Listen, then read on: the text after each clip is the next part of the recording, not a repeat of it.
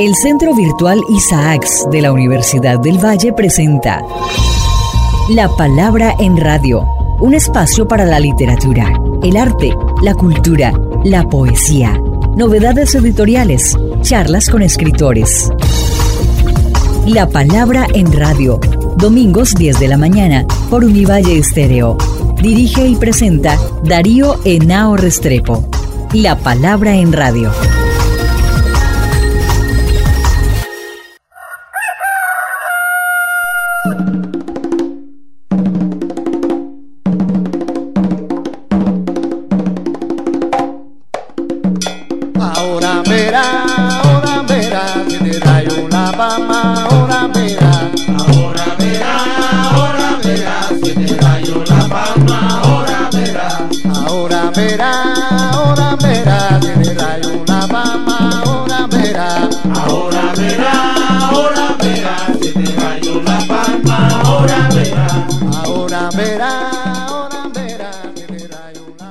Muy buenas, como siempre, todas las mañanas de domingo aquí en La Palabra en Radio, en el periódico La Palabra Transmedia. Hoy tenemos en el marco del Simposio Internacional Jorge Isaacs, dedicado a Afroamérica Latina, a todas nuestras realidades, lo hemos llamado Jornadas Afro-Latinoamericanas.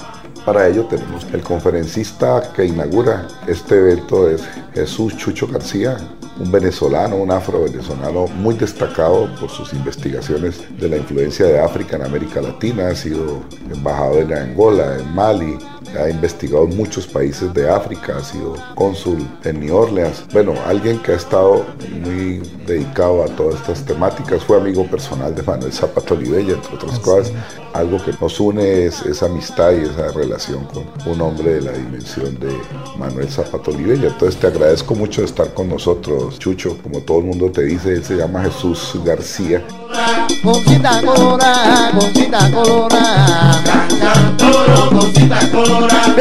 Come caminando con cinta colorada. La primera pregunta que te quiero hacer es tu reencuentro con África, ¿qué ha significado en tu vida y para nosotros en esta etapa de estudios en el caso de América Latina, que cada vez han ido creciendo, en el caso colombiano, pues nosotros de la mano de Zapata y de muchos otros dirigentes lo hemos venido haciendo y tenemos doctorados nuevos, el único en Colombia. Y por eso es importante que tú nos cuentes de esta relación con África y de lo que has venido realizando, que es extraordinario, porque has tenido ese privilegio de haber sido jefe de misión diplomática en África por tu país, por Venezuela. Bueno, en primer lugar, muchas gracias, profesor, por esta invitación que me hace para tener contacto también con la comunidad afrocolombiana. Y la relación con África, bueno, yo nací en una comunidad de origen africano de mayor influencia del Congo, que es Barlovento, y eso a la larga me permitió un poco comenzar a repensar el tema de cómo se hacían los enfoques de África en el currículo, desde educación primaria hasta educación superior, educación universitaria. Yo tuve una gran guía que fue mi abuela, que siempre cuando pequeño me hablaba de Congo y de Luango. Y ella siempre decía, nunca te olvides que venimos de allá. Y se tocaba así la piel. Eso por supuesto en los cuentos que me echaba de mucho tiempo, de los Luangos. Siempre todo terminaba en una filosofía que ella desde su punto de vista hacía. Y era cacabotera como dije anteriormente, murió a la de 103 años. La confrontación con el sistema educativo fue fuerte, ya que esos cuentos no entraban. La historia de África aparecía en dos momentos, tres momentos, cuando Bartolomé Las Casas dijo que había que traer africanos para suplantar la mano de obra indígena. Y luego en secundaria tampoco aparecía, en la universidad mucho menos. Eso me llevó a una gran problematización, como decía Pablo Freire, y de reconcientización se presenta una oportunidad de un concurso con UNESCO en el año 1984 de elaborar un proyecto para yo hacer mi primer viaje a África, que fue al llamado República del Congo, donde ya yo había detectado que de allí era la procedencia de la presencia africana en Venezuela y específicamente en Barlovento. Muy bien, en ese momento el director general de UNESCO era Amado Embo, un senegalés, tuve la oportunidad de conocerlo en Caracas, le presenté el proyecto. Ya en el 85 ya yo estaba en París haciendo investigación en los archivos, en el Archivo Nacional de Francia, en el archivo también de Marsella, La Rochelle, sobre buscando los elementos de la trata. De ahí pasé luego a Sevilla para hacer investigación sobre el problema de la trata y de la esclavitud y la procedencia, dónde los capturaban, dónde los secuestraban. Llegué a la conclusión de que el punto era, de verdad, esa mayor presencia provenía del Congo. Y ahí me voy al Congo. Ahí pasó el Congo el año 1985, hago mi trabajo de campo, recorro casi todo el Congo buscando los elementos, los tambores, la culinaria, la espiritualidad ligada a la filosofía, ¿entiendes? La estética, que es algo también esencial y fundamental, y sobre todo las tradiciones orales. Eso llevó a que unos años después, dos años después, hiciera un documental, que le voy a dejar una copia de ese documental a la universidad, es que se llamó Salto al Atlántico. Tuve la oportunidad en ese momento, profesor, de que cuando estábamos haciendo la producción y luego lo del guion, me tocó a mí hacer el guion, lo hice conjuntamente con la primera cineasta etnógrafa, Mariana Paragosa, de habernos conseguido con el padre del cine etnográfico en Francia, Jean Rouge. Entonces con Jean Rouge nos dijo, traten de utilizar varios planos. Grabamos primero en Venezuela, todo lo que nos llevaron nuestros ancestros, Luego, una vez grabado en Venezuela, lo trasladamos al Congo. Y entonces, en un enfoque, no sé, desde el punto de vista técnico, le proyectamos las imágenes del Congo para que ellos comenzaran a opinar sobre eso. Ustedes lo van a ver bien ahí en ese documental. Y luego de regreso, nos trajimos las imágenes de los congoleses opinando sobre los afrovenezolanos. Y ese documental por eso se llamó así, Salto al Atlántico. Eso significó una explosión, porque una cosa son los libros de verdad y otra cosa el impacto visual. Y ahí no hay mentira, o sea, eso es lo que es. Entonces, eso, profesor, fue ese primer impacto. A partir de allí yo no he parado en mis investigaciones en este tipo de trabajo. Luego eso me llevó a vincularme a algunos proyectos como la Route de l'Esclavage, la Ruta del Esclavo en el año 1993 que fue lanzado por UNESCO en Benín y específicamente en Huida, la capital del vudú. También salió un programa de acción para los estudios y posteriormente seguí escribiendo, llevo unas cuantas obras escritas y eso por supuesto en ese intercambio con intelectuales fue donde conocí a, a Chango Gran Puta, Zapato Olivella, que me trajo aquí por primera vez a Colombia, fue el que me trajo en el año 1986, donde hicimos un congreso sobre la diáspora auspiciado por, también por un gran amigo de él, Joseph Harris, de la Universidad de Howard, quien había escrito también dos tomos sobre la diáspora mundial, la diáspora global africana. Sí, y dándole continuidad a lo que nos estás contando, pues aquí ha circulado mucho este libro que se llama Afrodescendientes en América Latina y el Caribe que es quizás lo que hoy ya se ha vuelto un objeto de estudio y de conocimiento, esa diáspora que ya se reconoce, se comunica, que tiene estudios, centros en institutos y en universidades, como es el caso nuestro, que tenemos un doctorado en estudios afro-latinoamericanos reciente, pero que creo que es importante porque es el único que hay en Colombia. Y la pregunta es que nos muestres tu perspectiva de cómo se ha venido ampliando y desarrollando este ámbito que es el de lo afro-latinoamericano. Claro, fíjese profesor, allí tenemos que recordar que las conexiones interdiaspóricas UNESCO bajo un papel esencial y fundamental. Cuando en el año 1966 se va a realizar en Porto Novo el primer encuentro diaspórico entre África y la diáspora. Eso fue en el año 1966 que se realizó allí, que fue un poco como las interrelaciones entre África y, América Latina. América Latina. La segunda fue en el año 1968, que se va a realizar en La Habana y estaba Fernando Ortiz aún vivo. Aún vivo. Sí. Y ahí es donde se va a discutir por primera vez el concepto de diáspora, el cual Manuel Moreno Fraginal no estaba de acuerdo, porque él decía que ese era como pedirle prestado un, término a los judíos. decía Manuel en esa discusión. Después se realizó, UNESCO realizó otro encuentro importante que fue sobre el tema de la y eso lo realizaron en Puerto Príncipe. El tema de la trata negrera, sus consecuencias, la participación de la iglesia, los esclavizadores, los secuestradores. Y luego en Barbados, en el 80, en Bridgetown, se va a realizar un encuentro sobre los aportes culturales de la diáspora. Pero luego, en el año 83, en Cotonou, en Benín, antes era Domey, ahora Benín, se va a realizar un extraordinario encuentro que fue sobre Esto es lo que estamos comenzando, la diáspora del retorno, los que regresaron. Y ahí participó Brasil, participó Cuba, porque acuérdate que, por ejemplo, estos fueron los dos países donde la abolición de la esclavitud fue más tardía.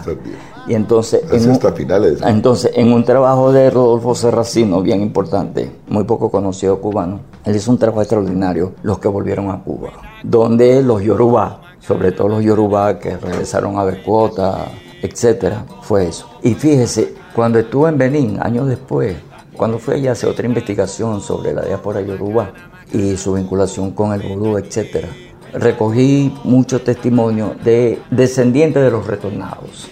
Incluso en ese momento que estuve allí, el presidente Socloglo, creo que era el apellido, él era un retornado y había esa contradicción. Así como el primer presidente de Togo, después de la independencia, este, era un retornado.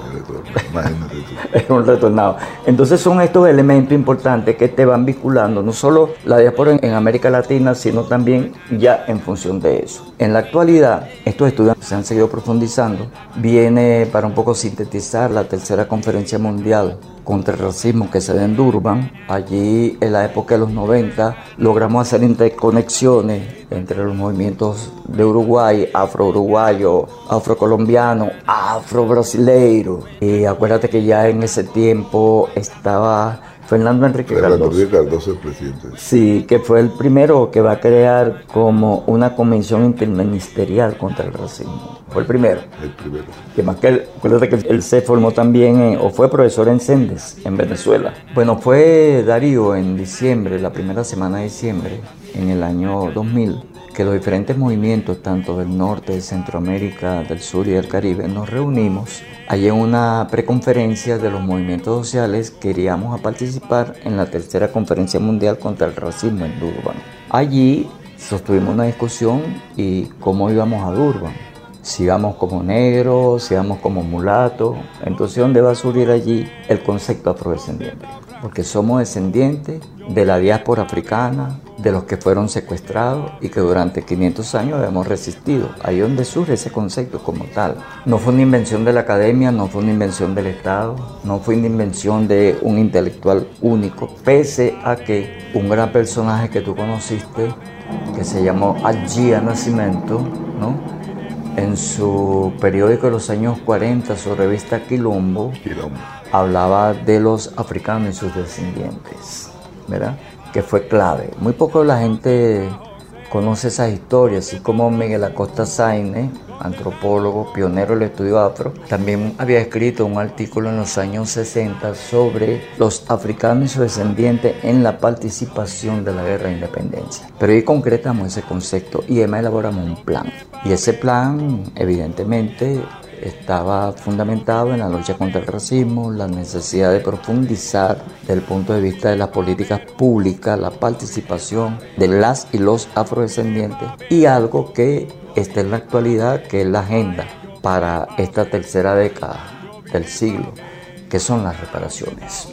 Allí hemos coincidido los diferentes grupos desde diferentes participaciones políticas e ideológicas este, uno de centro derecha, otro de afro derecha y otro de la izquierda, pero que hemos conseguido un plan común. Eso por supuesto fue con un avance extraordinario. En Venezuela, por ejemplo, en el tiempo de Chávez y ahora con Maduro hemos realizado aproximadamente como nueve encuentros internacionales bajo el lema de afrodescendiente y transformaciones revolucionarias en América Latina. Eso, por supuesto, nos llevó ahorita a que siguiéramos en esta lucha y pusiéramos el tema en Naciones Unidas. Yo recuerdo, profe, que cuando estábamos en Durban y comenzamos a seguir reparaciones y que se declarara la trata negrera y la esclavitud como crimen de lesa humanidad y la exigencia que había que pagar la deuda a los antiguos países que practicaron la trata, por supuesto Durban fue saboteado por Estados Unidos, por la Francia,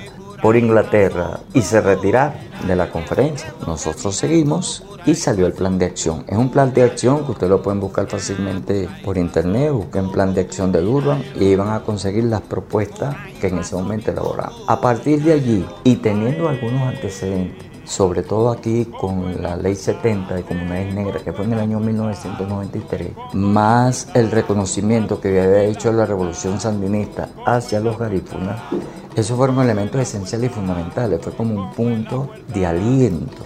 Colombia en ese sentido se anotó la primera referencia jurídica, gracias a algunos, creo que senador, como fue Orlando Falsborda, quien estuvo allí y logró un poco empujar eso, ¿no? Entonces, bueno, ahorita la actualidad es que estamos en un proceso que cuando se inicia la ola de transformación en América Latina, Caribe, hacia gobiernos progresistas como el de Lula, Lula logró un avance extraordinario allí. Lula, por ejemplo, impulsó y tradujo al portugués los ocho volúmenes. De la historia general de África que coordinó Quiservo. Yo que no se ha hecho al español, está, en, portugués. Sí, y eso fue gracias al gobierno de Lula. Igualmente el impulsar una línea curricular casi obligatoria de educación primaria hasta educación universitaria sobre el tema de la historia de África, así como igualmente el estatuto este, contra la intolerancia de las religiones de matriz africana que se aplicó en Bahía, que fue aprobado en Bahía. Entonces, en fin, estamos en un momento extraordinario de lucha. En la actualidad estoy aquí a una invitación que me han hecho para una discusión sobre el tema de las reparaciones. Las reparaciones que no están solo, y fue uno de mis planteamientos, en el tema de pagar la deuda material, sino también la reparación en el campo de la educación. Necesitamos currículos pertinentes Necesitamos la historia general de África en todos los currículos de América Latina y el Caribe. Y por otro lado también las religiones, la reparación en el campo espiritual. Mírenlo tú que conoces muy bien Brasil, lo que pasó realmente con Bolsonaro, este, la persecución a las religiones de matriz africana, la declaración que hizo Bolsonaro diciendo que Lula era un enviado del diablo por ejemplo, cosas así como esa. Entonces, en fin, estamos en un buen momento un poco de retomar la agenda después de haber pasado casi una década de haber experimentado gobiernos progresistas, luego haber retrocedido ahora un poco con la nueva recuperación. Yo creo que la agenda de África y sus descendientes ahorita van a jugar un papel esencial y fundamental.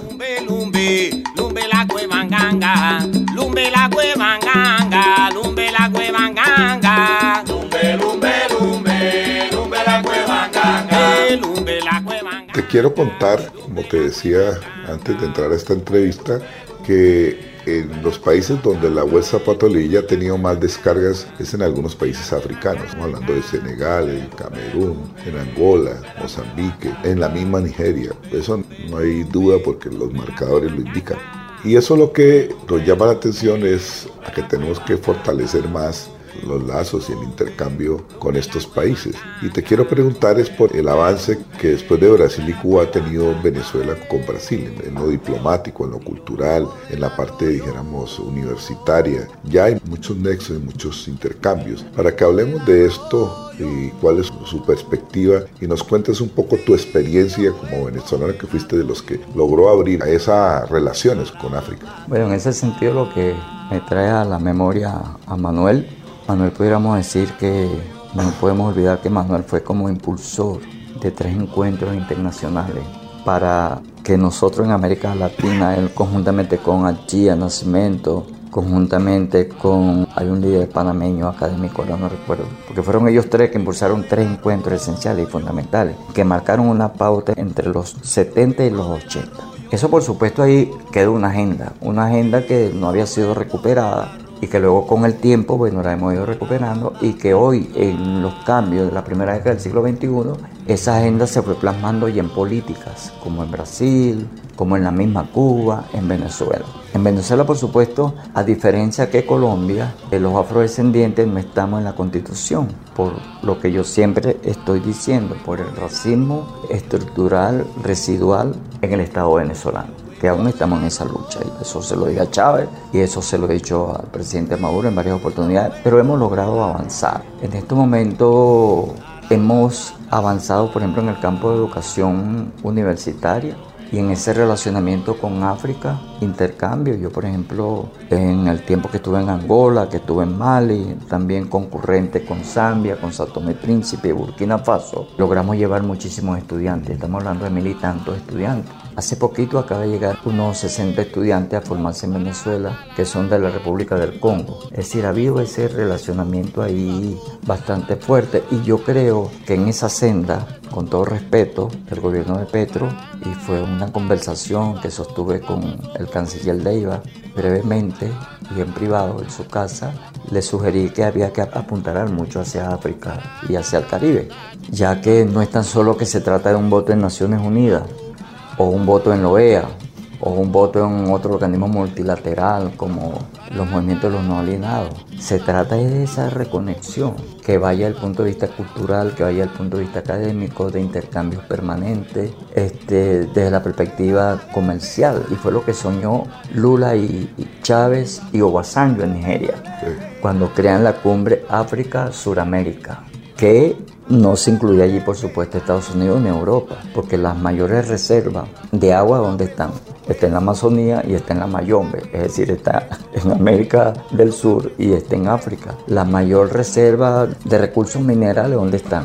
Hoy no comunicamos con ese celular, por el coltán de África, ¿no? y específicamente la República Democrática del Congo, donde, bueno, ese proceso es fuerte allá también. Recientemente un amigo del Congo, Mbuji Kabunda, había denunciado permanentemente. Muji Kabunda, un intelectual fuera de serie, que murió recientemente y que logramos hacer varios intercambios para hablar sobre esa realidad africana. En concreto, la experiencia de esa primera etapa de África-Suramérica, que incluso llevó hasta Lula, creo que se creó una universidad en Mozambique. Mozambique. Sí.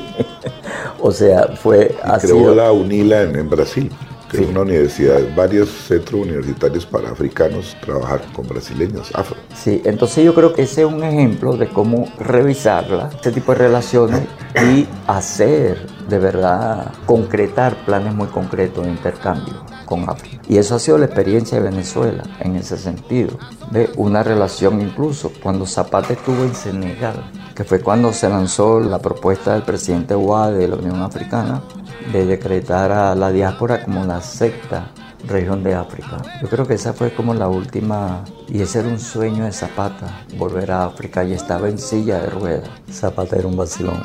Y, ahí me manda un mensaje, ¿no? Yo no puedo asistir a esa reunión. Chucho, tú tienes que ser el que organice el reencuentro planetario entre África y los afrodescendientes. Eso está en YouTube. No sé si, si usted lo puede por ahí capturar y lo pueden poner como elemento ahí referenciar esa entrevista. Este, eso de Zapata fue, fue extraordinario y yo creo que lo que estamos viviendo ahorita es el sueño que Zapata físicamente en vida, que era su mayor sueño de unificarnos. Y por eso fue clave que participara en esa reunión de Dakar, Senegal. Creo que fue en el año 2004 Sí. En el año 2004. Y eso fue extraordinario. Y hoy estamos luchando y lo estamos cumpliendo. Yo espero que el gobierno de Petro pudiera apuntalar en esa perspectiva.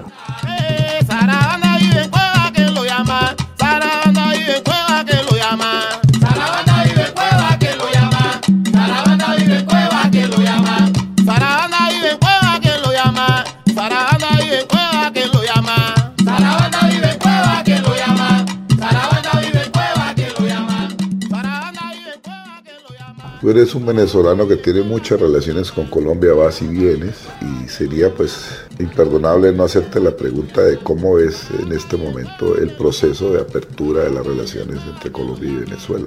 Es un tema que como usted profesor sabe, siempre ha existido una hermandad entre Colombia y Venezuela, permanentemente. A raíz de la llegada de Chávez al poder, esas relaciones se van a profundizar, pero luego al mismo tiempo la discusión, la diferencia con Uribe, van a llevar a una baja en las relaciones y que se va a agudizar luego con el último huésped de la Casa de Mariño, Duque, que va a llevar a una destrucción total en las relaciones y aprobar un gobierno que por supuesto eso es lo que pasó aquí reconocer a Juan Guaidó es para que Alejo Carpentil se levante de la tumba y vuelva a escribir un libro sobre lo real maravilloso.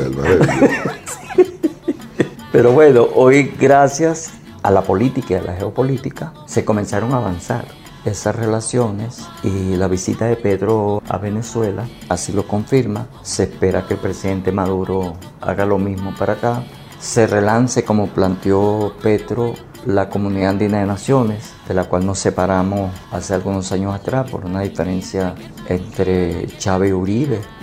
La reunión reciente de congresistas binacionales en Cúcuta fue extraordinaria, ya que imagínense ustedes, por esa frontera anualmente, en época de buenas relaciones, anualmente eran 11 mil millones de dólares.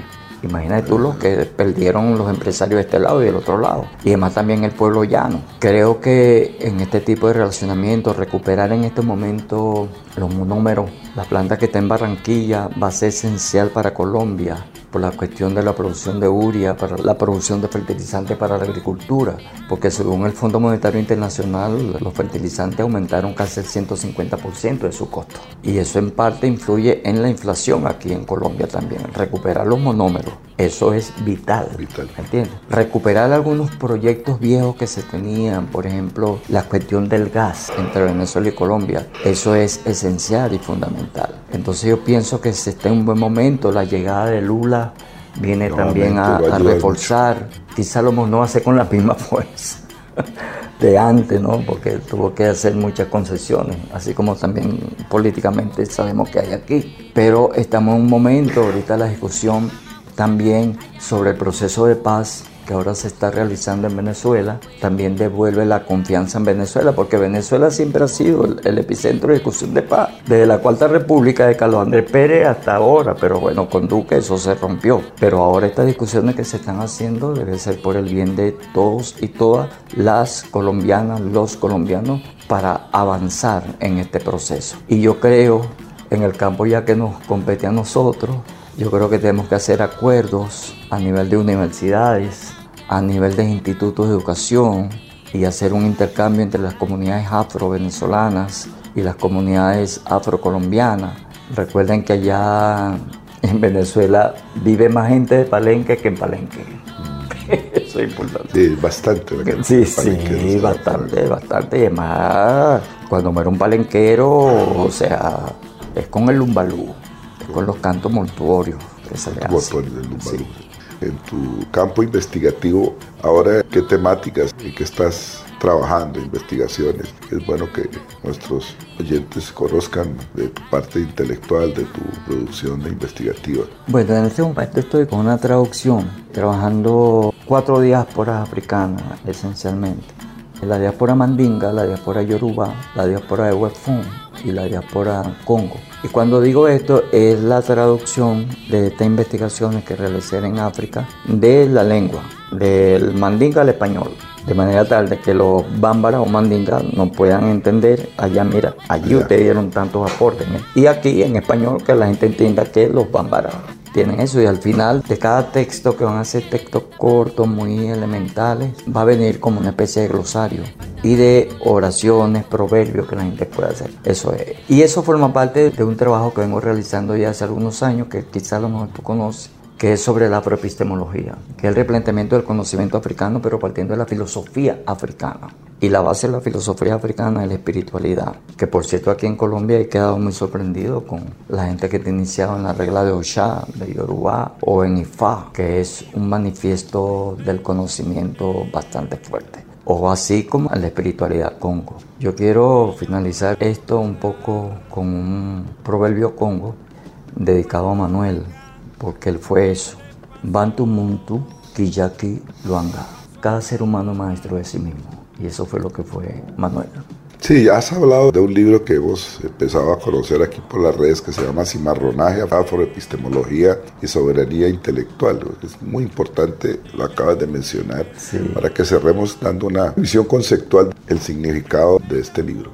Claro, en primer lugar, cuando hablo de cimarronaje hago una clasificación sobre los tipos de cimarronaje, cimarronaje espiritual, cimarronaje ético, cimarronaje de confrontación. Y exponiendo allí que la mayor expresión de cimarronaje de la diáspora africana fue Haití, ya que fue el primer país triunfante de la diáspora africana y que hoy está en unas condiciones bastante fuertes le están cobrando a Haití el hecho de haberse levantado, de haber constituido una república diferente a la propuesta francesa, a la propuesta norteamericana y a la propuesta española. Ese es uno de los casos más interesantes. Y lo otro es que hoy el cimarronaje continúa porque esas luchas no se quedaron en el pasado. El segundo punto es la afroepistemi, porque es ese conocimiento de cómo se va a seguir sustentando esa lucha. Y eso luego nos lleva a la soberanía intelectual. Un poco esto es lo que decía dedicado a Manuel.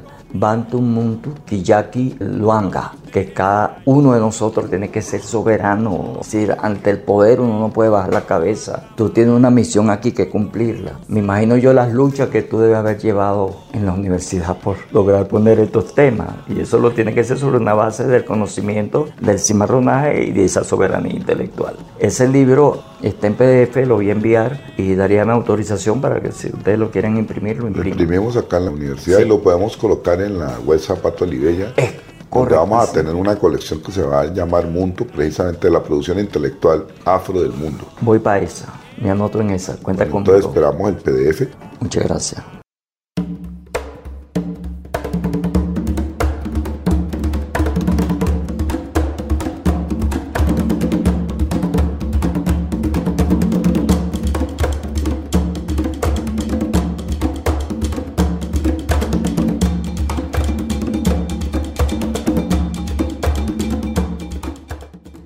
Bueno, y con esto terminamos esta extraordinaria entrevista. Vamos a tener una charla sobre todos estos asuntos con Jesús Chucho García. Te agradezco mucho por haber estado aquí en La Palabra en Radio y para nuestra Palabra Transmedia. A nuestros oyentes, quien les habla, Darío Venado, los espero el próximo domingo y le agradezco a nuestra productora general, Chile Sáenz Mosquera.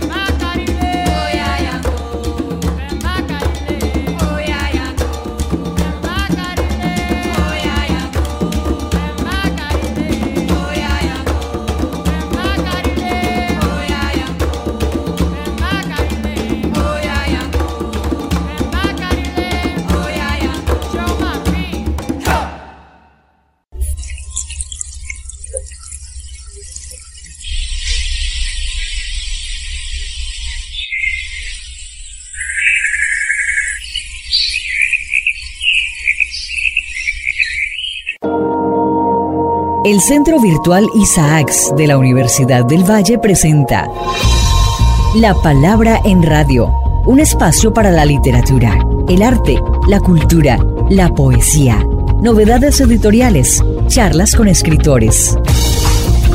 La Palabra en Radio, domingos 10 de la mañana por Univalle Estéreo. Dirige y presenta Darío Enao Restrepo. La Palabra en Radio.